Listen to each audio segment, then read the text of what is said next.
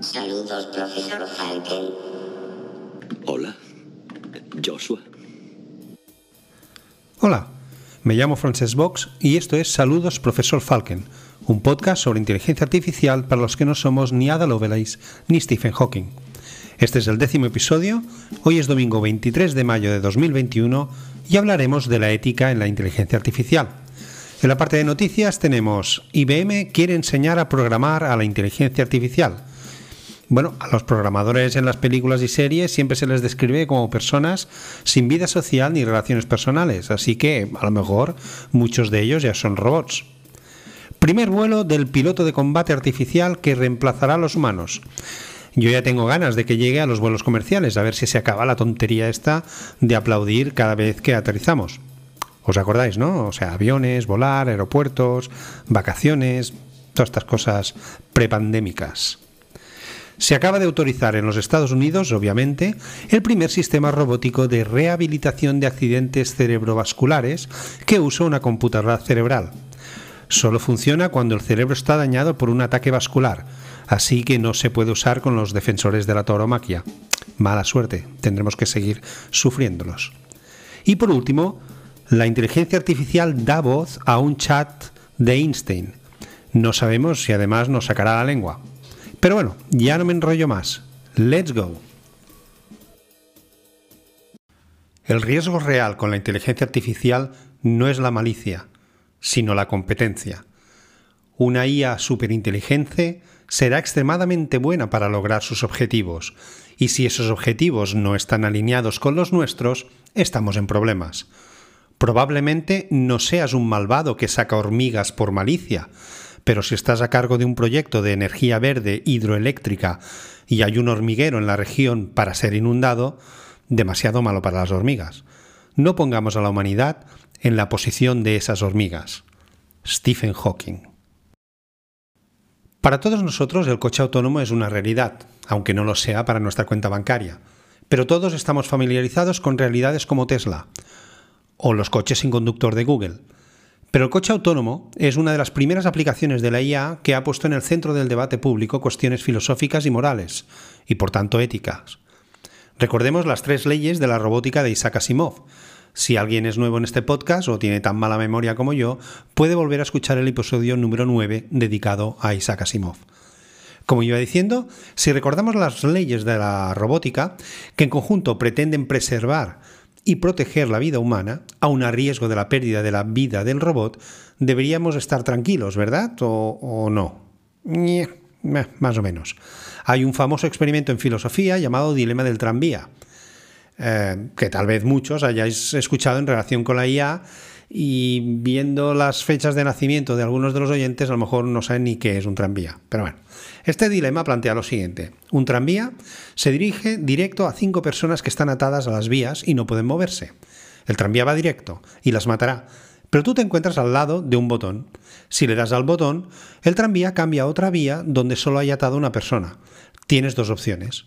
Uno, no hacer nada, lo que supondría que cinco personas morirían en la vía principal, o darle al botón haciendo que el tranvía cambie de vía y mate a la otra persona. Solo se perdería una vida en lugar de cinco. ¿Qué deberías hacer?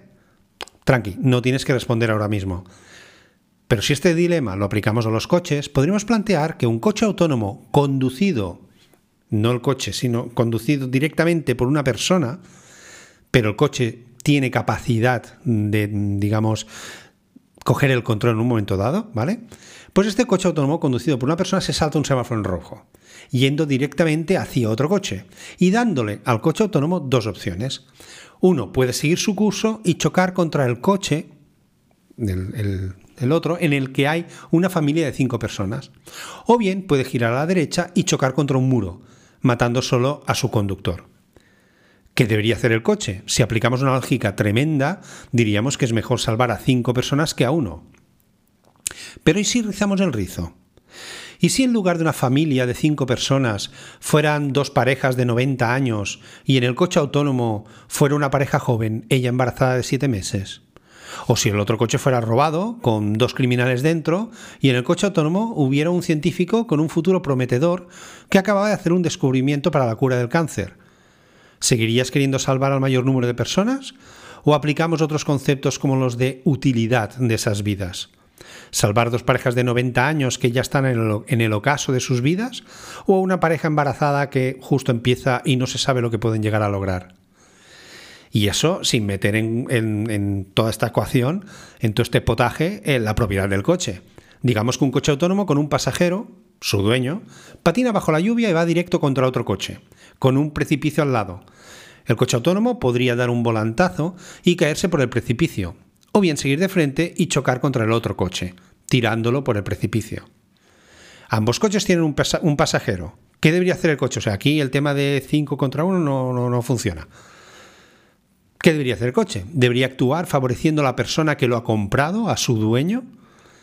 Y en caso de hacer esto, y ante una posible demanda por conducción temeraria, que si esto es en los Estados Unidos es más que seguro que la, que la tendrá, ¿a quién se demandaría?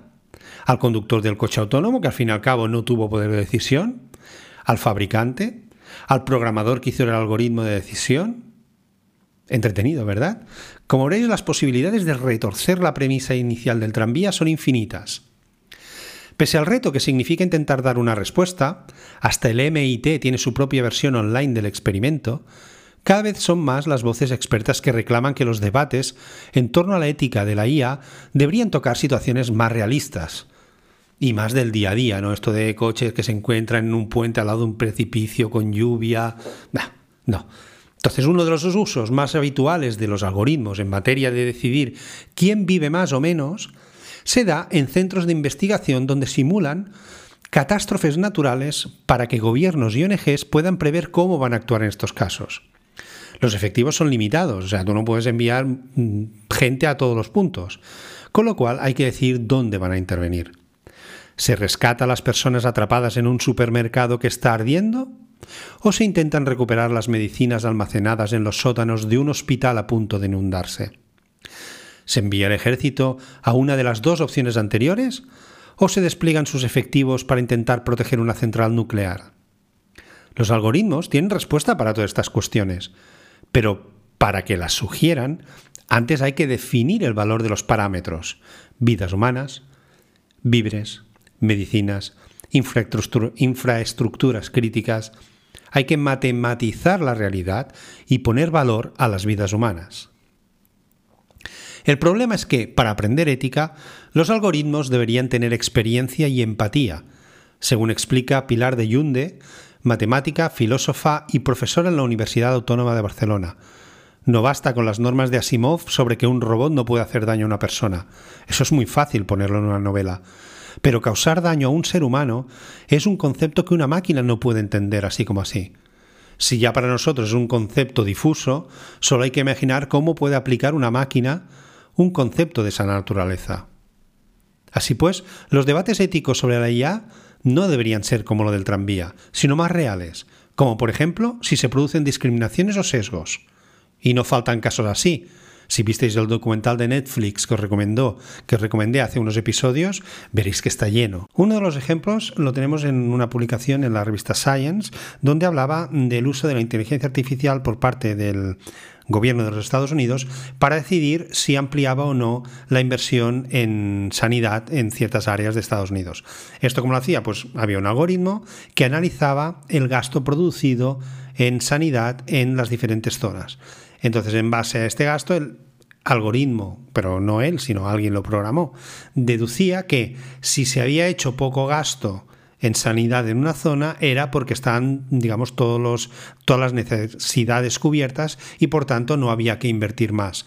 En cambio, en otra zona, si se gastaba mucho en sanidad, quería decir que había mucha demanda y por tanto ahí sí que había que invertir mucho más dinero. Y ya está. Y así se quedaba, tan ancho, tan tranquilo y tan contento. ¿qué es lo que pasa? Que no se analizó el por qué.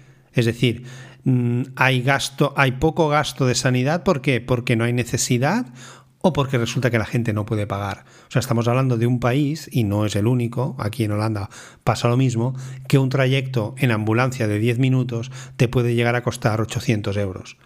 Claro, entonces el problema no es que la gente no compre medicación, es que la gente no tiene dinero para comprarla. Luego se hizo más análisis y se vio que la mayoría mm, de zonas residenciales, de zonas en las que se había gastado poco y por tanto para el algoritmo ya estaban de coña, no había que invertir más, eran zonas de mayoritariamente población negra. Y en cambio, las zonas donde se había gastado mucho eran zonas de clase media, media alta y de población blanca. como tenían dinero, compraban más medicamentos. Así que tenemos un algoritmo que recomienda que se preste menos atención a quienes menos pagan por servicios sanitarios, que en este caso es la población negra. ¿Es injusto el algoritmo? ¿Es racista? No, un algoritmo no es justo, injusto, racista o no racista no tiene culpa ninguna de sus decisiones. En todo caso, injusto y racista lo será el equipo que ideó el concepto que los desarrolladores trasladaron al algoritmo. Pero el algoritmo cumple intachablemente con su objetivo. Otra cosa es si es ético usar un algoritmo programado de esta forma para determinar el futuro a largo plazo del sistema sanitario estadounidense. Para Pilar de Yunde, ceder el poder de decisión a las máquinas ya es cuestionable, pero lo es todavía más si no se sabe a ciencia cierta cómo la máquina ha obtenido sus conclusiones. En la ciencia es básico que puedas reproducir un experimento, también en medicina, pero en ingeniería por primera vez tenemos una situación donde sabemos lo que obtenemos, pero no cómo lo hemos obtenido, según sus palabras.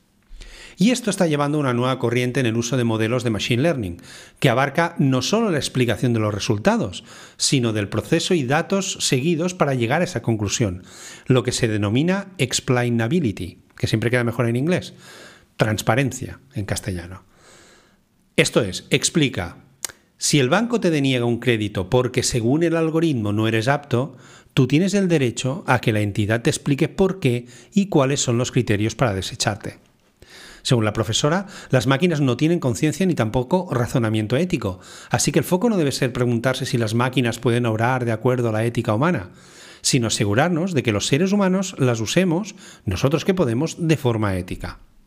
Y ya, si nos metemos en el campo armamentístico, bueno, con vehículos no tripulados armados, robot teleoperado para matar a una persona. Se usó por primera vez por la policía de los Estados Unidos en 2016. Sí, son armas controladas por humanos, pero los rápidos avances en la tecnología permiten imaginar a muy corto plazo el desarrollo de armas totalmente autónomas. Unas armas robotizadas capaces de elegir su objetivo y disparar a blancos que son seres humanos, sin ninguna intervención humana. Esto es lo que preocupó a muchos científicos por allá el 2016-17 eh, científicos y personalidades como Elon Musk, Stephen Hawking, que junto con Steve Bosniak, que es el que fundó Apple eh, junto con Steve Jobs, Noam Chomsky o Demis Hassabis, el jefe ejecutivo de la compañía de inteligencia artificial Google DeepMind, y muchos más, para promover con la campaña Stop Killer Robots, eh, parad a los robots asesinos, sería un poco la traducción, la prohibición mundial de las armas autónomas advirtiendo que esta etapa de la humanidad correspondería a una revolución en el armamento comparable a la pólvora o a las armas nucleares. Stephen Hawking escribió que si bien el desarrollo de la inteligencia artificial podría ser el evento más grande en la historia humana, por desgracia podría también ser el último.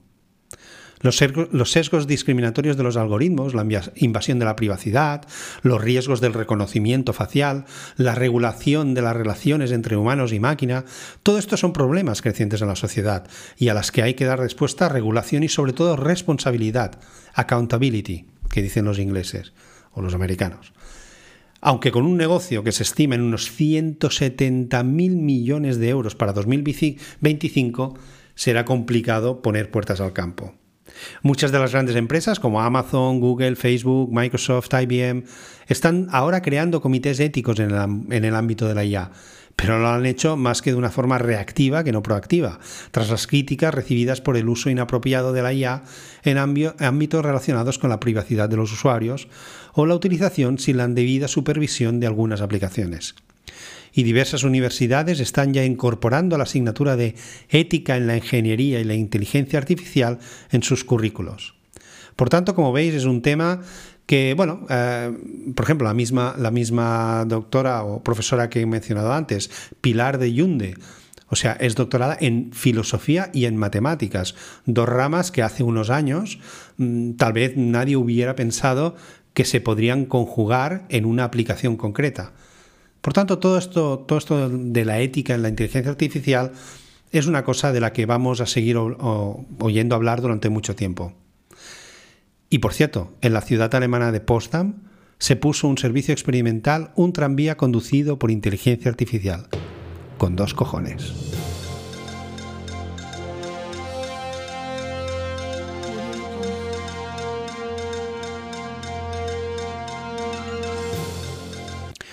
Y ya en la parte de noticias, esta semana destacaremos que IBM quiere enseñar a programar a la inteligencia artificial. IBM ha anunciado el proyecto Project CodeNet, una enorme base de datos que pretende enseñar a la a entender e incluso a escribir código. CodeNet gestiona 500 millones de líneas de código, 14 millones de ejemplos y 55 lenguajes de programación. Y yo que me quejaba de que había demasiados. Proyectos como el de GPT-3, que ya hemos mencionado algunas veces en este podcast, es la base de este proyecto. Mediante GPT-3, la IA entiende el lenguaje humano y lo replica. Con el código se pretende hacer lo mismo, que la IA entienda los flujos seguidos en cada programa para solucionar un problema y lo aplique en nuevos problemas generando su propio código. Una de las utilidades más inmediatas, y dada la vasta colección de lenguajes de programación que contiene, será la de, a partir de una problemática, poder seleccionar cuál es el lenguaje más adecuado para resolverla. IBM afirma que uno de sus clientes del mundo de la automoción les pidió ayuda para actualizar un activo, o sea, migrar eh, su, su software, sus programas, que están valorados en 200 millones de dólares y está compuesto por 3.500 ficheros escritos en lenguaje Java, conteniendo en total un millón de líneas de código. Aplicando la IA, IBM redujo el proceso de migración, que se esperaba durar todo un año, a solo cuatro semanas, la de horas que dejaron de facturar. Pilotos robots. El ejército de los Estados Unidos, después de muchas simulaciones por ordenador como si jugaran al mítico Flight Simulator, ha hecho un primer vuelo real de prueba de, un caza de combate autónomo. El programa o algoritmo encargado de controlar el caza se llama Skyborg, muy parecido a Skynet, por cierto. Este piloto robot, aunque no es físicamente un robot, sino un algoritmo que controla el avión, permitirá que los cazas de combate puedan volar de forma independiente y tomar decisiones propias. Ojito la frase, para atacar enemigos y defender a su líder humano, en una interpretación muy personal de las leyes de la robótica de las que también hemos hablado hoy. El objetivo final de este programa es el de reemplazar a pilotos de combate humanos, otro colectivo afectado por la IA. Según el ejército de los Estados Unidos, y digo según porque tenemos que creernos lo que dice, el vuelo, realizado el pasado 29 de abril, duró 130 minutos y cumpliendo con todos los objetivos establecidos. En principio, estos cazas actuarían como wingman, palabra en inglés que sirve para designar a la persona que te sirve de apoyo en tu misión. Robin es el wingman de Batman, aunque malas lenguas dicen que ahí había algo más de wing que de man. También es el colega que te acompaña en los escarceos discotequeros, que por cierto no sé si aún se les llama discotecas. Y aquí será el avión que cubrirá al líder y ayudará en la consecución de los objetivos de la misión. Para ello, puede tomar decisiones por su cuenta, igual que lo haría un humano. Aunque reiteran que Skyborg ni requiere ningún control humano, es totalmente independiente y simula el comportamiento de un piloto humano, pero, y cito, sin sus limitaciones físicas. Además, mientras el caza de combate que usa un piloto humano cuesta entre 30 y 8 millones de dólares, no está mal la horquilla, el coste del modelo de avión usado por Skyborg, que evidentemente puede prescindir de muchas cosas que usa un piloto humano, cuesta solo entre 2 y 3 millones. O sea, de 30 a 80 a 2 o 3. Y el dinero ya ha empezado a fluir. Kratos, uno de los tres fabricantes de aviones seleccionados por el ejército, firmó el pasado diciembre un contrato por 37,7 millones de dólares. Otras dos empresas, Boeing y General Atomics, también firmaron contratos por 25,7 y 14,3 millones respectivamente.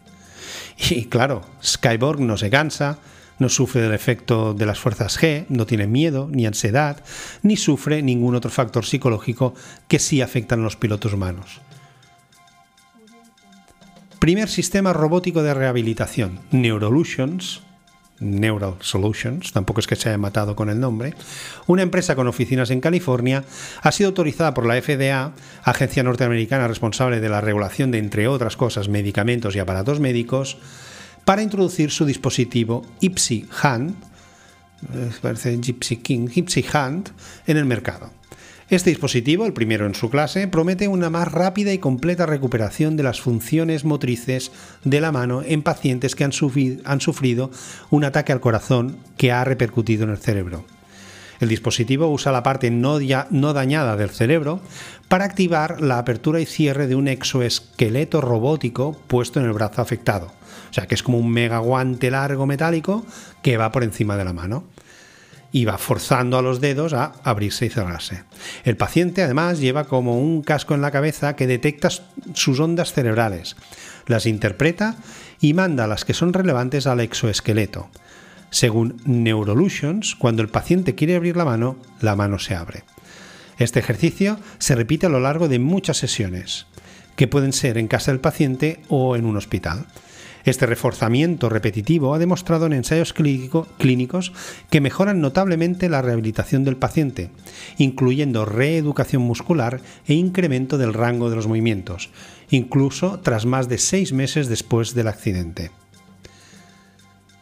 Einstein, la productora de contenido de audio aflorítmico y los creadores de humanos digitales, hmm, humanos digitales, a lo mejor esto también se merece un episodio. UNEQ con dos es, porque solo con una es la Asociación de Escritores y Escritoras de Quebec, colaboraron para sincronizar la voz del científico Albert Einstein. El objetivo era que las personas tuvieran la oportunidad de conversar como si lo estuvieran haciendo con, persona, con la persona recreada. Según explicaron, eligieron a Einstein por su reputación de genio, por ser un icono histórico y un entusiasta de la, de la tecnología. Para realizar el concepto, UNEQ utilizó inteligencia artificial, combinó técnicas de procesamiento visual y un modelo de machine learning avanzado, con el fin de hacer el prototipo lo más realista posible. En cuanto a la voz, los estudiosos se han dado cuenta, a través de informes históricos, que Einstein tenía acento alemán. Hablaba lenta y ligeramente con brusquedad. Esta última característica, la brusquedad, parece ser común en los países de por aquí arriba aunque los discos son de mala calidad, los discos que tenemos con, o que tienen con grabaciones de la voz de Einstein, y los expertos luchan por recrear el sonido de Einstein, creen que la gente dará prioridad a poder hablar con él.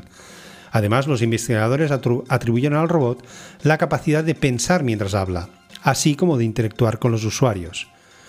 Para que su Einstein sea lo más realista posible, se quiere acortar el tiempo de respuesta del científico. De hecho, en dos semanas ya pasaron de 12 segundos a menos de 3 segundos. Ambas empresas esperan que este chatbot de Einstein sea solo el comienzo del potencial interactivo y conversacional de la IA con los humanos.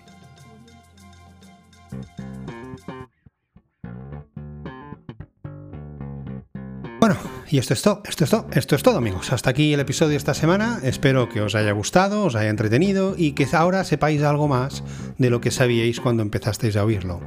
Nada más, nos oímos la próxima semana donde hablaremos del machine learning, como muchos pronuncian, y donde lo estamos usando en nuestro día a día. Y sobre todo, no os olvidéis de ser felices, algo que los robots no pueden hacer por mucha inteligencia que tengan, al menos de momento.